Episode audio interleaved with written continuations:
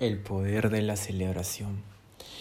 El poder de la celebración es intensamente, intensamente provechoso si sabes cómo utilizarlo como herramienta fundamental para tu crecimiento.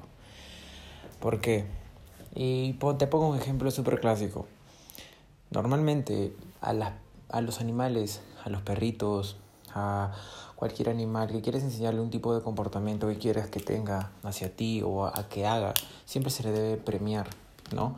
O sea, hace lo que tú le dices y después lo premias, fácil y simple. Y el perro asume de que lo que está haciendo después de que le has dado la indicación está correcto. Entonces, una vez que tú también entiendas que puedes funcionar de esa manera, es decir, por ejemplo, vas al gimnasio, tienes una rutina de entrenamiento de media hora regresa a casa y, y has completado ese objetivo, entonces ya sabes internamente que te puedes premiar, que puedes apremiarte, que puedes demostrarte que a la par que estás construyendo un objetivo, un, una nueva eh, meta, entonces el premio después debe ser algo que realmente te deje impactado, por así decirlo y fácil. No te estoy diciendo que después del gimnasio te vayas a comer tu comida favorita. No, eso no, porque prácticamente no hay relación. Pero lo que puedes hacer es eh, escuchar la música que más te guste a ti. Después del gimnasio pones la música que más te gusta a ti, la música que más te llama la atención y entonces ahí estás dándote ese premio.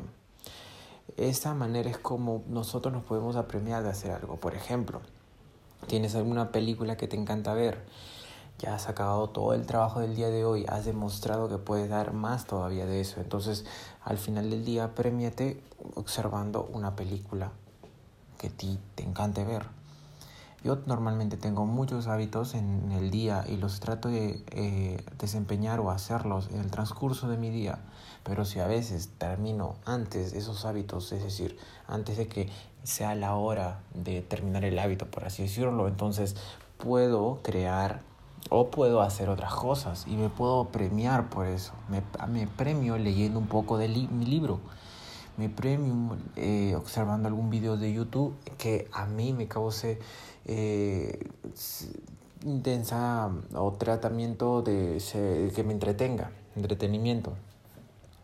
O por otro lado, también puedo ver algún capítulo de mi serie favorita. Yo cuando era pequeño veía Drake y Josh. Es una serie que me encantó, de verdad me encanta mucho. Ya he visto todos los capítulos, pero los podría ver por horas una y otra vez con un bote de helado. Sí, es lo que podría hacer en ese momento. Pero no lo hago, simplemente me premio viendo Drake y Josh un capítulo, eh, tal vez comiendo algo más sano, ¿me entiendes? Entonces ese es el objetivo de esto, esa es la meta de hacerlo, es de ir poco a poco y progresivamente brindándote esas cosas que tu mente, tu cuerpo te enseña que estás yendo por el camino correcto, premiate. Y el premio no es esperar media hora, esperar una hora, sino es, por ejemplo, después del gimnasio regresas, te duchas, te cambias, te alistas y ahí te apremias, te apremias con, tal vez te gusta, eh, yo soy de Perú, este, tal vez te gusta alguna comida marina, premiate con una comida marina, que no sea llena de, de grasa, sino que sea un alimento saludable y sano para ti. Entonces te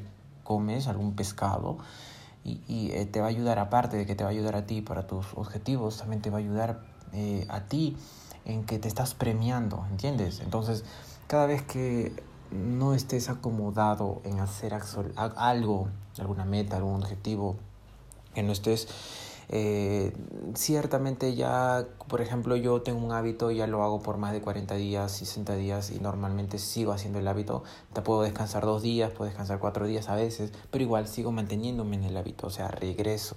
Entonces, de eso se trata, regresar al hábito y volver a mejorar. De eso se trata el día de hoy.